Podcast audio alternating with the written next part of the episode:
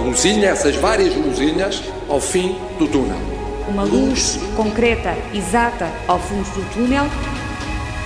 A luz ao fundo do túnel. Right. You alright, lads? Yeah? Hey. Okay. I've been a very good boy, did all social distancing. I adhered to all the rules, I didn't skip a thing. Oh no. But with things going back to normal, the restrictions I'll not miss. Oh, here. Cause when I get my vaccine, I'm going straight out on the piss. Hey! Give Us the Vex, uma canção original que nos chega a partir da Irlanda. Autoria dos Foil Harms and Hog, um grupo de humoristas que decidiu compor esta canção que rapidamente fica no ouvido. Pela letra, este trio descreve os sacrifícios por que tiveram de passar nos últimos meses, como seguir as regras, fazer festas por Zoom e ver todo o catálogo da Netflix. Agora, depois de tudo pelo que passaram, querem apenas receber a vacina e não importa qual. Moderna,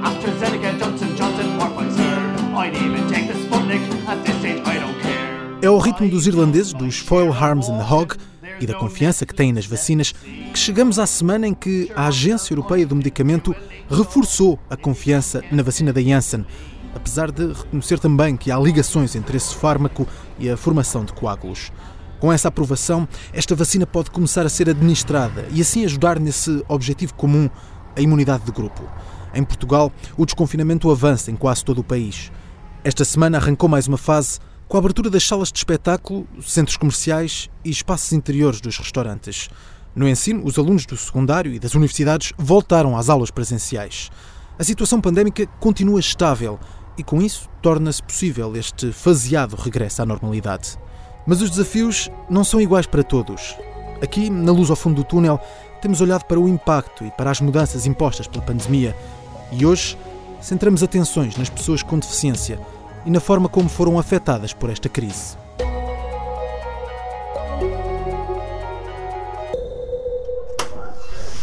Não, a casa não é minha, tenho que perguntar. Olá, tudo bem? Tudo bem?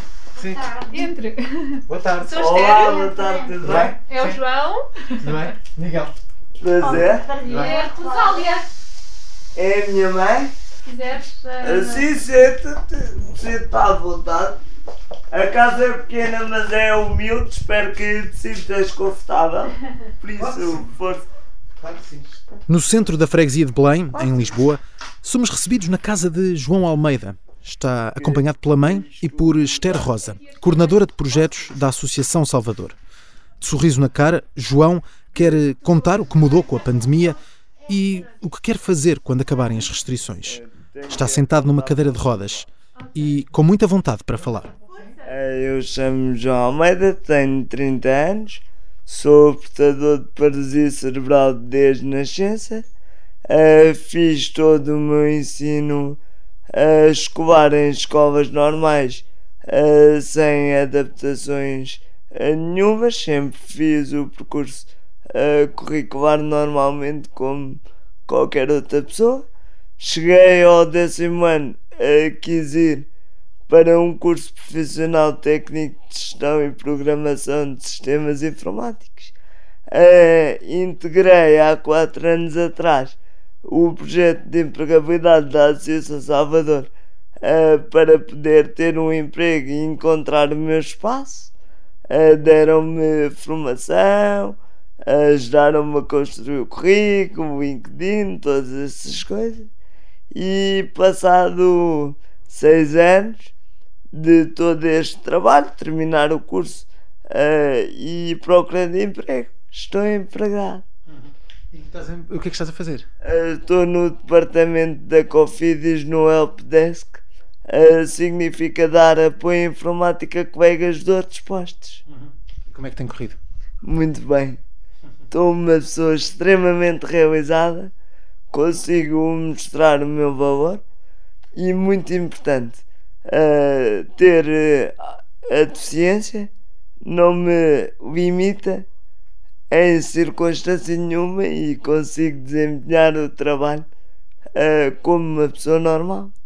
Eh, e isso tem-me enchido de orgulho. Muitas pessoas têm, têm, estão em situação de teletrabalho agora por causa da pandemia. No teu caso, essa possibilidade de existir teletrabalho é um benefício? Eh, eu no início, eh, quando comecei com o teletrabalho, eu estava um bocado receoso.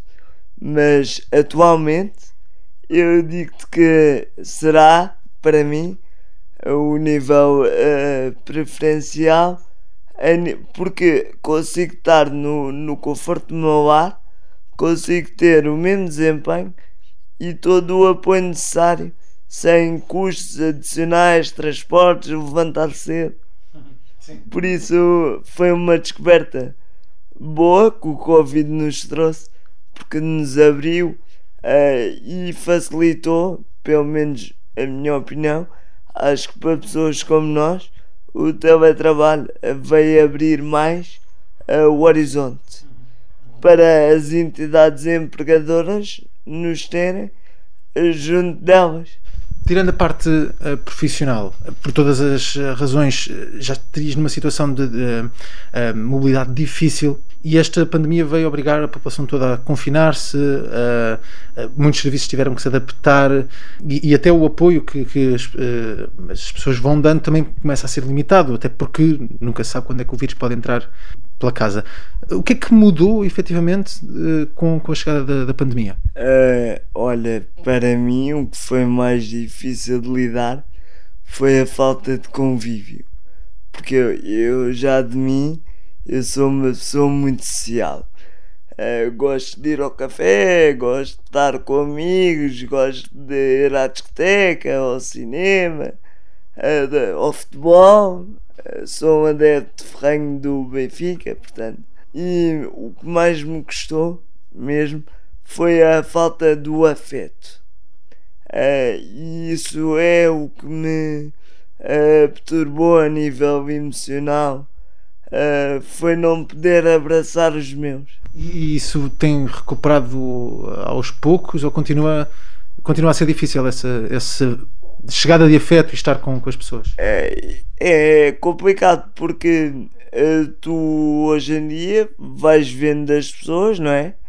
E tu acabas por não saber muito bem uh, como lidar, se dás uma cotovelada, se dás a tua mão, se abraças. Um, e por exemplo, olha, eu, eu era uma pessoa que visse quem visse, uh, dava um abraço e um beijinho. Uh, e atualmente eu fico tipo a olhar para a pessoa a pensar o que é que eu vou fazer? Uh, que era uma coisa que eu nem sequer pensava. Porque era, era uma atitude tão intuitiva e agora obriga-te a pensar. Mas uma coisa boa que o Covid nos trouxe foi aprender a valorizar as pequenas coisas. Um, e eu acho que isso uh, é uma coisa que o ser humano vai guardar, pelo menos nos primeiros tempos. Uh, não quer dizer quando o vírus esteja mais ou menos debelado, uh, não voltemos a ser um bocado egocêntricos e tal. Mas eu acho que no, no início vamos valorizar muito. Uh, e eu vou valorizar imenso o dia em que vou poder voltar à praia e mergulhar, porque eu adoro o mar. Uh, isso também me deixou um bocado triste, porque eu saía de casa para ir ver o mar, ouvir, uh, e falta essas pequenas coisas. Sim, eu ia perguntar isso, nessa questão de valorizar as pequenas coisas. Imaginando o dia em que a situação esteja resolvida e podemos ter essa normalidade, o que é que querias fazer nesse dia? Olha, eu acho que no dia que normalizar, a primeira coisa que eu vou fazer é sair de casa o dia todo, é tentar estar com o máximo de pessoas possível, beber o maior número de cervejas é, ir à discoteca no final do dia. Pelo menos eu imagino que seja assim. Mas uh, se não der para ser isto tudo no, uh, no, dia que seja pelo menos um dia em que o Benfica jogue no estado da busca para eu ir lá gritar e dizer ao oh, Jesus para nos pôr em primeiro lugar porque andamos a jogar muito mal. Esse, uh, falávamos aqui da questão do contacto, da, da ausência do contacto. Houve também, um, a nível familiar, menos contacto com, com a restante família por causa da situação pandémica? Bastante menos. Uh, e é engraçado que tu agora começas a ver a família e é um misto de emoções. Não sabes se ris, choras, se abraças, se beijas ou mantens o distanciamento social, uh, mas bastante menos. Uh, na minha família nós costumávamos fazer uns churrascos, uns convívios e tudo isso acabou. E até deixa bastante saudade. Uh, é, é, como eu já te disse, o que me afetou mais foi as pequenas coisas, os pequenos gestos porque não precisamos de muito dinheiro para ser felizes, precisamos dos nossos ao pé de nós. E o Covid tirou-nos isso. Sim.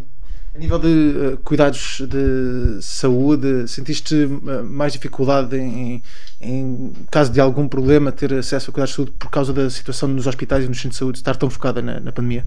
Eu, eu, por acaso, uh, tive sorte porque não fui muito afetado nessa parte só me adiaram umas consultas de dentista, umas coisas assim muito básicas. Uh, mas eu sei de situações que, que as pessoas uh, tinham medo uh, de ir ao hospital porque um problema rotineiro era tratado como Covid só porque o sintoma era parecido. e eu acho que a política do medo foi-te incutida. Por isso é que tu chegaste a este momento e tu não sabes muito bem o que fazer, porque a política do medo foi incutida em ti. Esther, olhando aqui para esta questão da, da política do medo, a Esther trabalha aqui na Associação Salvador e, e lida com vários casos. Sente que dos casos com que trabalham, eh, isto aconteceu, pessoas que precisavam mesmo de cuidado de saúde ou de um apoio, que havia essa questão de receio de estar com as pessoas e de sair de casa? Sim, sem dúvida. Nós temos uh, muitos contactos de pessoas que deixaram de ir à fisioterapia ou porque foi cancelada, uh, ou porque tinham medo, ou pessoas que precisavam de fazer obras em casa uh, para terem mais acessibilidade e que adiaram essas obras porque tinham medo de, de entrarem pessoas lá em casa. temos, temos muitos casos, temos muitos casos assim. Até pessoas que precisam de cuidador e que se calhar diminuíram ao mínimo uh, as horas em que, em que precisavam para que, que não tivessem de o fazer, sim. Uh, o problema é que a situação já se prolonga há muito tempo e, portanto, uh, temos de, de, ir ponderando onde é, que, onde é que fica aqui o equilíbrio justo entre um, um estilo de vida saudável e que. Uh, e que atenda a todas as necessidades delas uh, e, e, pronto, e a cautelar, claro, situações que não queremos que aconteçam.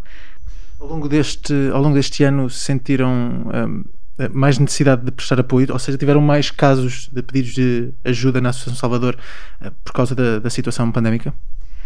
Uh, sim, então aumentámos o número de pessoas que apoiámos, uh, porque também aumentaram o, os pedidos de apoio.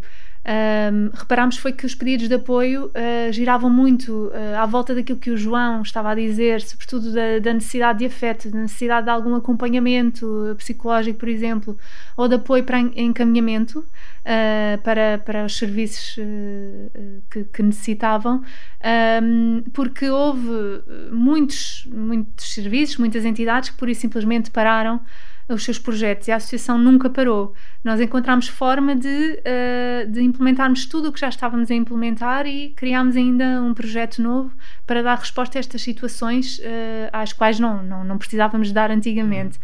Um, e, e, posso dizer que foi um dos anos mais uh, atarefados da associação felizmente conseguimos nos eh, adaptar a, a tudo que, a tudo o que aconteceu. Claro que temos menos uh, presencial, não é? Não, não temos tantos momentos presenciais, mas mesmo assim, por exemplo, só para dar um exemplo, no, no ano passado, em 2020, fizemos 33 eventos de convívio. Passaram a ser curtos, não é? Não, não, já não têm dormidas, etc. Uh, eh, mas de 10 eventos de convívio por ano passámos a 33. Portanto, uhum. aumentámos o número de, de eventos, diminuímos a capacidade para respeitar tudo. Por causa da pandemia, como é que funcionavam esses eventos de convívio? Então, nós uh, detectávamos oportunidades, não é? experiências que poderíamos fazer, ir, ir, a, ir a museus ou visita a, a jardins, piqueniques, etc. Depois, de acordo com a capacidade que fosse possível naquela altura, uh, limitávamos o número de inscrições uh, e, e, fazíamos esses momentos em que estávamos a, em partilha, as pessoas reviam-se, era sempre uma festa. Fizemos desde visitas a museus, ou experiências equestres eh, com cavalos, uh, visitas a estádios também, e tivemos também alguns momentos, alguns eventos que eram online e, portanto, que permitiam que a pessoa do conforto da sua casa pudesse uh, à mesma estar com, com, com, os amigos, ver um museu, ver coisas que nunca tinha, que nunca tinha visto. Uh, e depois também uh, reforçámos uma oferta, uh, aliás, criámos uma oferta de momentos terapêuticos online um, que, que, se chamaram Conversas com Alma e que depois proporcionaram às pessoas, como o João, um, a possibilidade de conhecer pessoas novas, falar sobre, sobre a vida, como é que estavam a lidar com a pandemia e como lidam com muitas outras coisas transversais a, a, todas as pessoas, tenham ou não deficiência. e isso foi sem dúvida uma mais-valia. A Esther, Esther Rosa é uma das coordenadoras uh, desta Associação Salvador. Falámos aqui há pouco da questão do trabalho e de como o teletrabalho vai criar aqui muitas soluções para várias empresas e mesmo eh, alargar esse, essa manga de pessoas que pode contratar e de serviços que precisa que sejam mesmo prestados à distância. Sente que com este teletrabalho entrar tão rapidamente em funcionamento e com todas estas mudanças que tivemos, que acaba por ser mais fácil arranjar soluções uh, para as pessoas que a associação uh, apoia? Sim, é mais fácil, mas também não queremos cair aqui num, uh, numa questão que é as empresas agora contratarem só as pessoas com deficiência para teletrabalho, porque é muito importante as pessoas com deficiência, como qualquer outra, terem a possibilidade de conviver também com os colegas, uh, de conhecer outras instalações, de, uh, de mostrar à sociedade que, que, andam por aí, são produtivas, ativas, etc. E, portanto, uh, apesar de, estar, de ser mais fácil e também para além de, de, do teletrabalho, também temos a lei das cotas que está em vigor uh, e que, portanto, há empresas que estão a recorrer mais uh, à contratação de pessoas com deficiência, uh, mas o teletrabalho veio aqui dar realmente um, um, um, bom impulso à contratação, sim. Estamos na luz ao fundo do túnel e, e, e costumamos terminar este programa a olhar um pouco para, para o futuro. Uhum. Para uma pessoa que está numa associação uh, de, que, que apoia dezenas de pessoas, o que é que se espera destes próximos meses, numa altura em que temos tanta incerteza, temos a pandemia a continuar, as vacinas com sucessivos atrasos, muitas dúvidas sobre o futuro. O que é que espera agora dos, das próximas semanas e meses? Essa é uma pergunta difícil, apanhou-me aqui na curva, uh, porque ninguém tem exata noção do que esperar aquilo que eu tenho a certeza é que nós não podemos ficar parados e, e nunca ficamos, nem nunca havemos de ficar parados. Uh, e portanto temos de pôr mãos à obra. Uh, para continuar as nossas respostas, para criar novas respostas. Uh, o que a Associação Salvador gosta de fazer é, sobretudo, atuar na falha, onde não existem respostas, onde as respostas que existem são, a nosso ver, insuficientes. E, portanto, continuar a trabalhar nesta falha.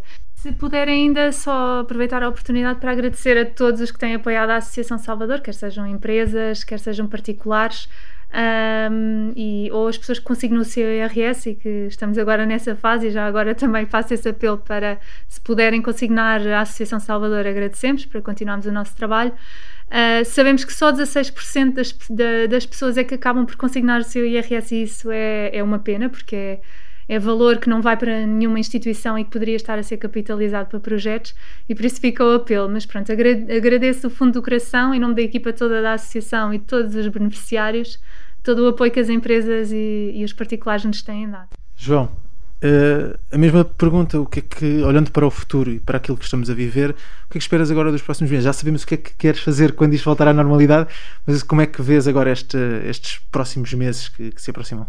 Eu espero que as pessoas uh, deixem de ter medo, comecem a normalizar as situações, uh, sejam um pouco mais atentas, porque eu acho que isso é uma falha da sociedade em que nós estamos tão preocupados em levar os miúdos à escola, trabalhar, a dar um rendimento X ou Y, porque temos determinado objetivo. Uh, e o que eu espero mesmo é que a sociedade se torne mais unida, porque juntos conseguimos fazer mais e melhor. Sozinhos não vamos muito longe. Ou aliás, chegamos, mas esforçamos-nos mais. Uh, isto é o que eu espero. João Almeida está ansioso pelo fim das restrições e das regras sanitárias. Está feliz por ter conseguido o primeiro emprego durante a pandemia, mas tem saudades dos afetos, dos amigos, da família e de viver para lá das paredes de casa. Tem saudades dessa luz que parece tão longínqua, mas que está mais perto de chegar. Porque é que a abertura das escolas é o primeiro passo? Porque a educação é o primeiro passo sempre. Tudo começa na educação. Há menos movimento. As pessoas param, não vêm, porque não, as pessoas neste momento não estão preparadas para o takeaway. Estar a beber café em pé e levar para casa e ir a comer um bolo, não, não estão preparadas para isso. Vacinar 100 mil pessoas todos os dias, 7 dias por semana, durante cerca de 4 meses, poderão eh, perceber que não será uma tarefa fácil. Como o vírus não tem nacionalidade ni conhece fronteiras, las vacunas también no tienen nacionalidad.